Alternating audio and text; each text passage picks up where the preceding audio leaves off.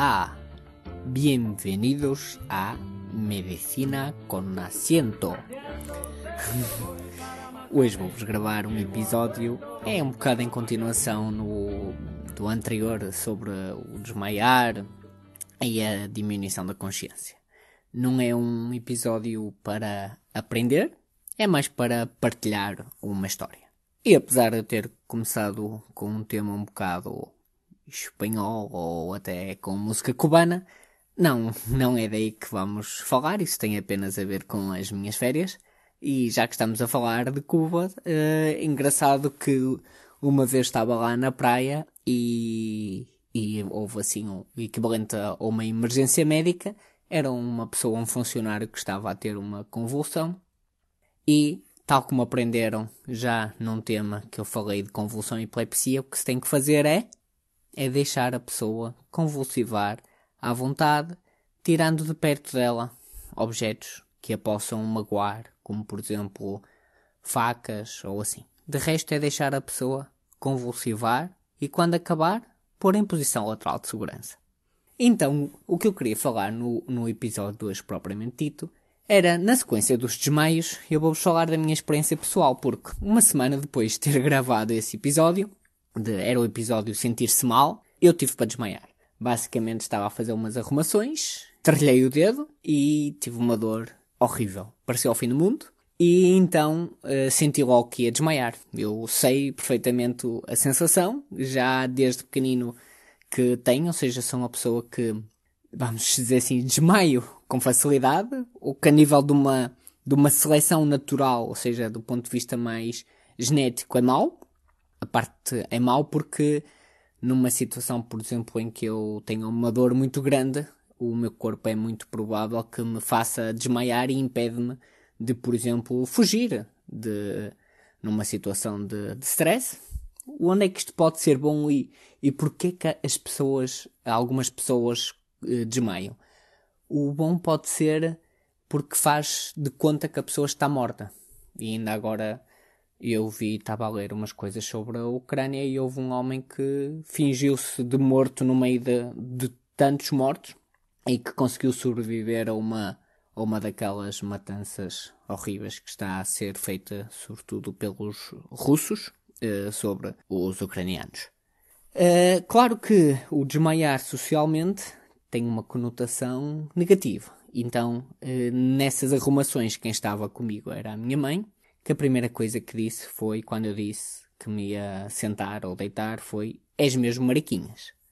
O que é, primeiro, é muito estúpido, porque eu não desmaio por, por ser mariquinhas ou deixar de ser mariquinhas ou por ser fraco ou não. Porque eu não escolhi desmaiar a uma resposta do meu sistema nervoso autónomo. Autónomo quer dizer que eu não controlo.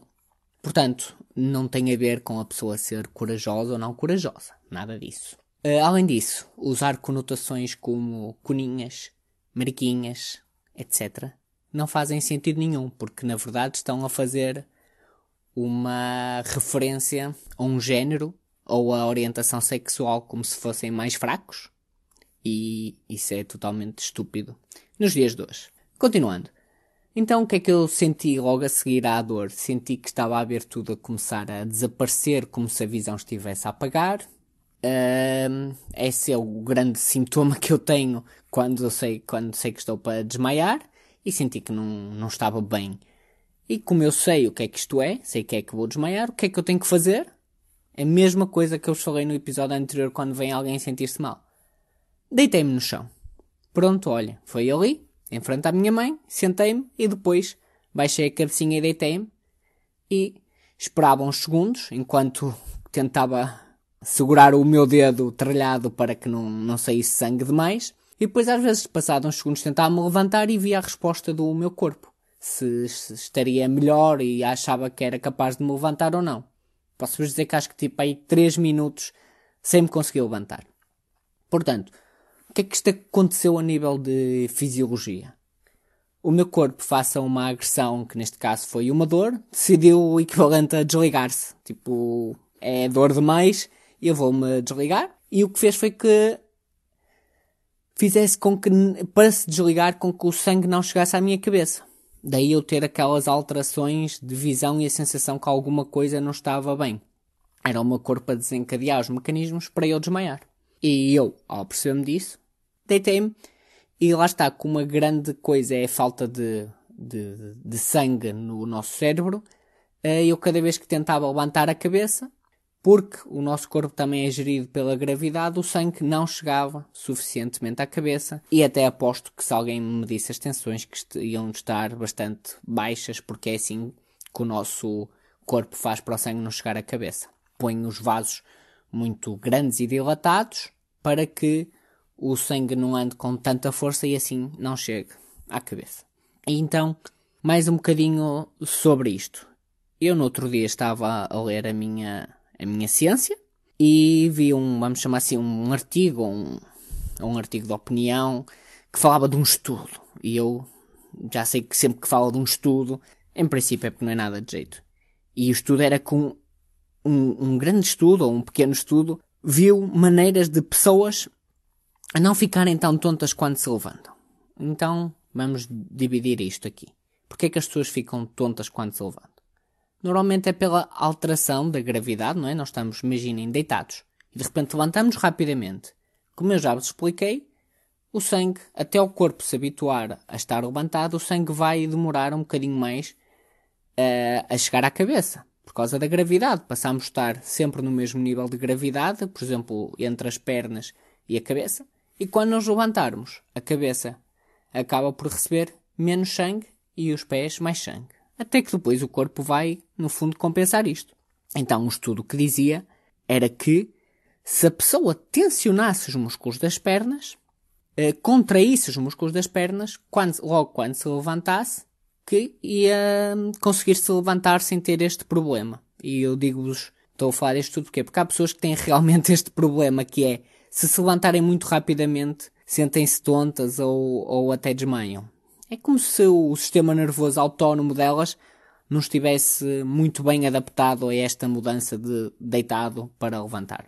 E onde é que isto também acontece? Isto, lá está, há pessoas que têm mesmo isto, mas há outras que é possível quase provocar isto. Se vocês estiverem, por exemplo, na banheira, deitados com água muito quente e de repente se levantarem, é muito provável que se vão sentir tontos. Porquê? Porque a água está tão quente a, a, o calor dilata. Então os nossos vasos sanguíneos vão ficar todos dilatados. E por isso é que nós vamos ter muito sangue, por exemplo, até à pele, que a pele, os, os vasos ficam muito dilatados e por isso é que nós ficamos com aquele vermelhidão todo. E por isso é que, por exemplo, também nos jacuzzi dizem que não devemos estar mais de 15 minutos, porque senão ficamos com os vasos todos dilatados. E de repente, levantamos-nos e acontece a mesma história que eu vos disse ainda há, há, há minutos, que me aconteceu a mim que as minhas tensões haviam de, de, estar baixinhas naquele momento, que é os vasos estão tão dilatados que o sangue vai se acumular mais nas pernas. Pronto, então o, o, a minha opinião sobre este estudo é que não, não prova nada que já não se soubesse que o estudo então o que é que diz? Que se nós Mal nos levantarmos, contrairmos os músculos das pernas, o que estamos a fazer é, ao contrair os músculos das pernas, ajudar o sangue a vir para a cabeça. Porque nós contraímos e aquilo faz com que esprema o sangue que está nas pernas e assim obrigue o sangue a ir mais para cima, para o, para o tórax, para o abdômen, inclusive para a cabeça. Portanto, quem quiser testar, tem é que se estar, por exemplo, num ambiente uh, muito deitado, uh, por exemplo, nessa banheira, e se levantar, vai, é possível que veja tudo assim andar meio, meio à roda e depois passe, mas o que este estudo diz é que devemos contrair, por exemplo, os gêmeos e os glúteos para fazer uma compressão sobre os vasos sanguíneos e mandar o sangue mais para cima, para a zona do tórax e da cabeça, e deixamos de nos sentir tontos ou com a sensação de desmaio. E agora, porque é que hum, isto aqui porque é que eu estou a dizer que isto é, além de ser facilmente compreendido enquanto fisiologia, porque tem lógica, posso-vos voltar, e eu disse-vos que o episódio de hoje ia ser uma, uma história, ao meu exemplo. Eu desde pequeno que desmaio. Desmaio com muita coisa. Eu, basicamente eu sou um perigo enquanto, enquanto amigo de alguém que posso desmaiar a qualquer momento. Uh, e desmaiava com, quando me tiravam sangue. Não posso dizer que seja das agulhas, também não. Das agulhas não é de certeza. Acho que era de ver o meu sangue a sair. Pronto. E mais uma vez, isto não é ser forte ou não. Eu desde que tinha 4 anos tiravam-me sangue eu já eh, desmaiava. Nunca cheguei a desmaiar porque desde, desde o primeiro momento que me apercebi que deitado não desmaiava. Então era eu extremamente novo, 6, 7 anos, e quando precisava tirar sangue já dizia é para ficar deitado. E as pessoas diziam, ah, outra vez a mesma história. Ah, quero ver quando fores para a tropa e fores muito homem, não sei o que Tretas. Portanto, eu já lido com estas, estes comentários há muito tempo. O que acontece? O que acontece é que eu queria ser médico e de emergência. E depois existe outro mito, que é o mito das vocações.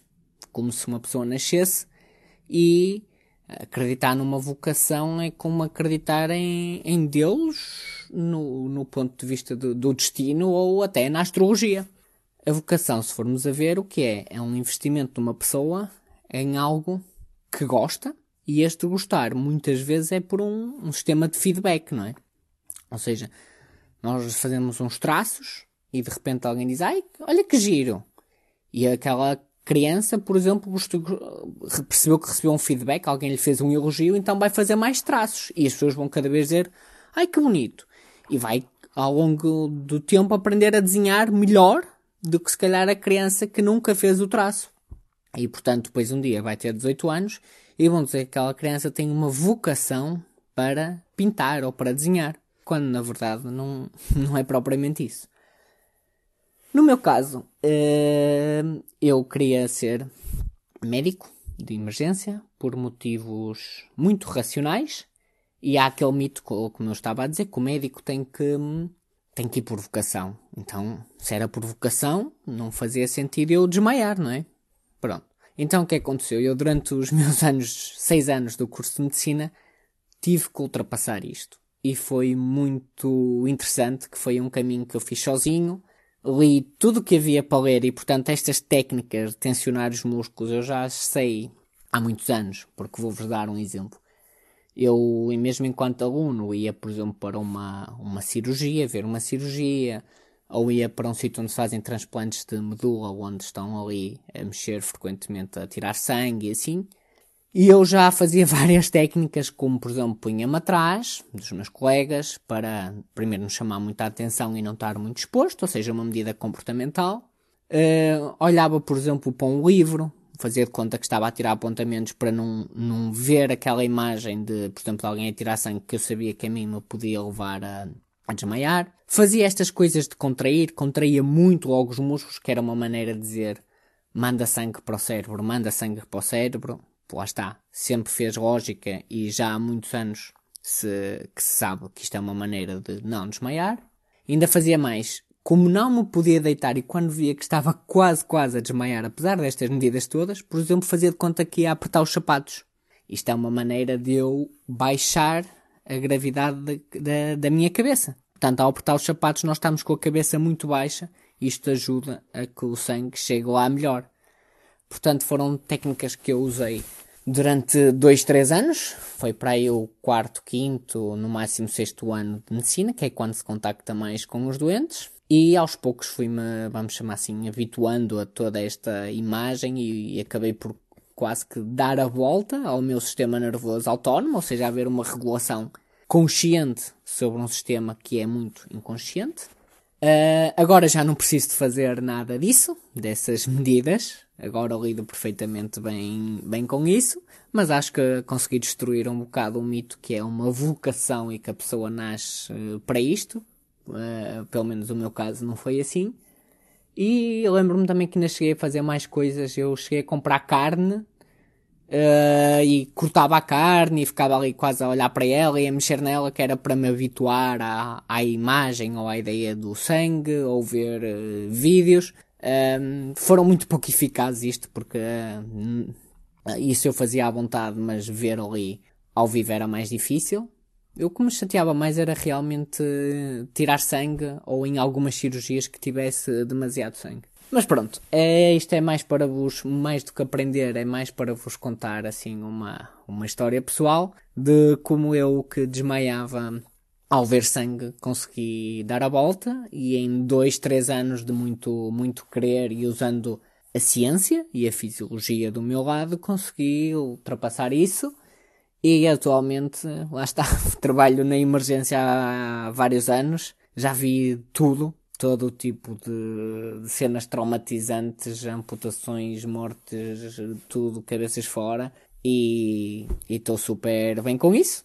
E pronto, espero que tenham gostado um bocado desta minha partilha de, de um bocadinho da minha vida. Um episódio diferente, mas olhem, se não gostarem, mandem queixas para o e-mail habitual, medicinaconsotaque.com e se gostarem, mandem também, que pode ser que eu queira, que eu queira não, que eu quanto mais episódios de mais pessoais, se vocês realmente assim o preferirem. Ah, adeus.